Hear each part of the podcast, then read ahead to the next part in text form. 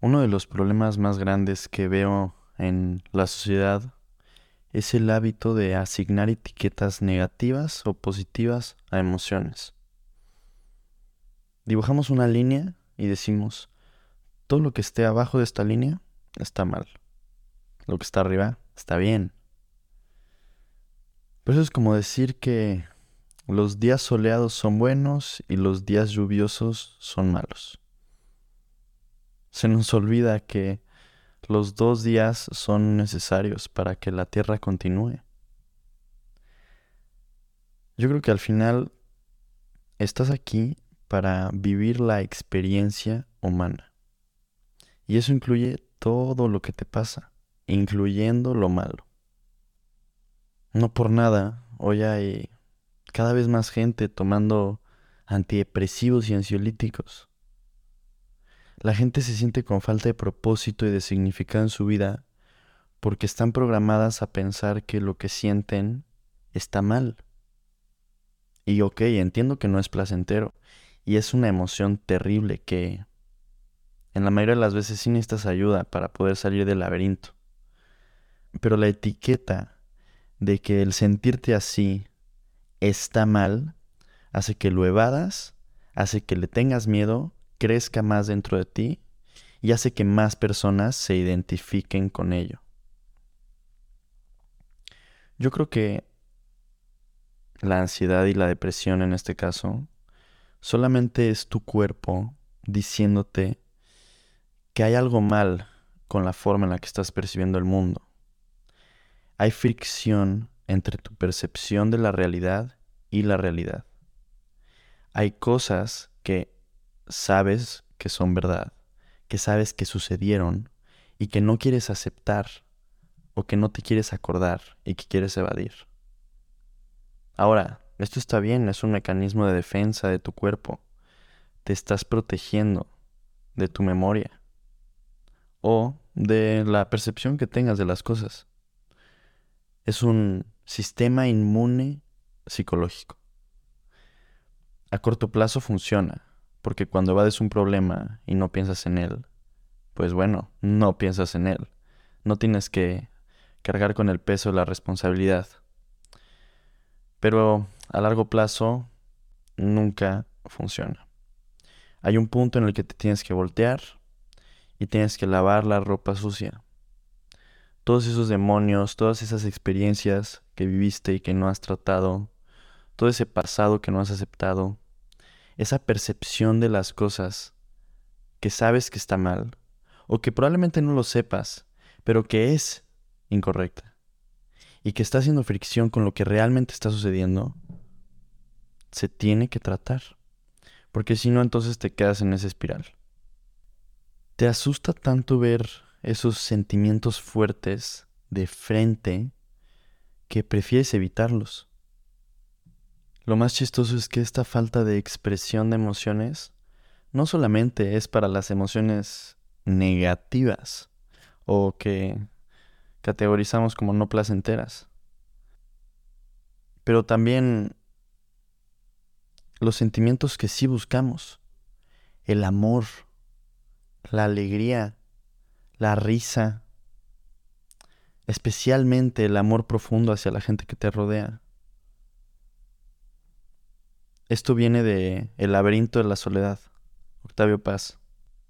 Una descripción profunda de la psique mexicana y cómo el mexicano vive cegado por la chamba, por la rutina, por las noticias, por la división entre clases, por el encierro. No nos gusta expresar lo que sentimos, nos lo aguantamos y no te abres, no te rajas. Ah, la expresión no te rajes. Bueno, rajar es abrir. No te abras. No queremos que expreses eso que tienes dentro. Te lo guardas, te encierras y te aguantas.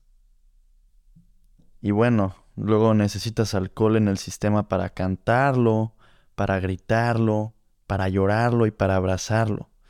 Todo eso que tienes dentro.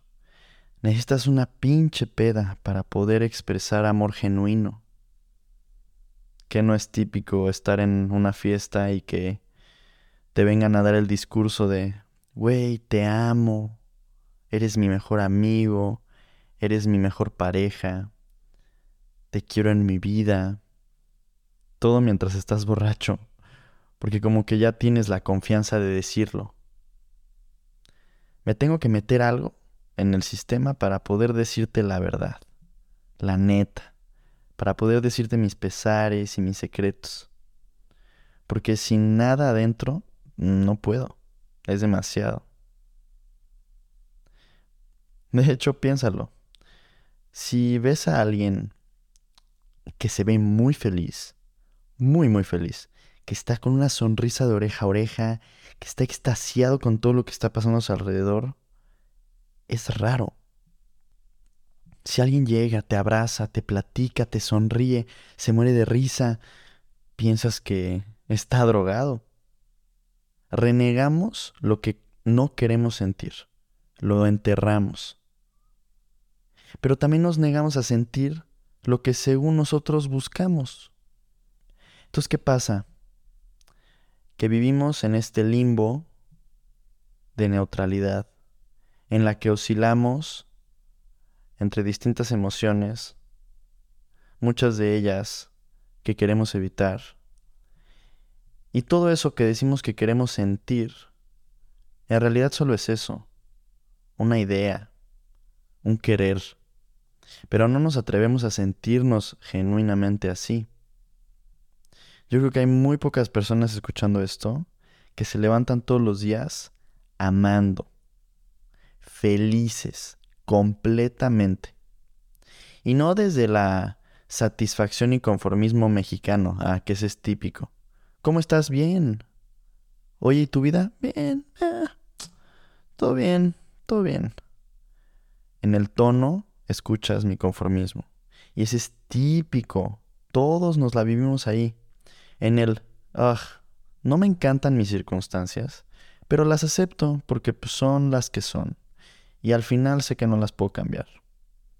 Entonces esa relación en la que no estoy satisfecho, en la que me siento limitado, encadenado, y en la que no me estoy pudiendo expresar libremente, eh, pues aquí me quedo.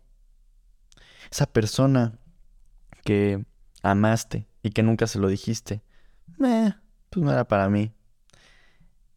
Esa sonrisa que quisiste sacar, pero que te dio pena porque te ibas a ver muy vulnerable. Eh, ni modo. Todo está bien. Entre comillas. Yo creo que el truco está en sentirse, no en evadirse. Creemos que el objetivo es ser feliz y pensamos que ser feliz es solo una emoción, que se siente rico en todo el cuerpo. ¿Qué pasa si hoy cambiamos la definición? Y entonces ser feliz no es una emoción, pero es el nivel de profundidad al que llegas en cualquiera de tus emociones. Así que si tú te sientes muy triste, pero abrazas esa tristeza, entras en presencia, la sientes en todo tu cuerpo y profundizas, entonces estás siendo feliz en tristeza. Si estás enojado y dejas que ese enojo corra hasta cada última célula de tu cuerpo y lo sientes por completo, estás siendo feliz en enojo.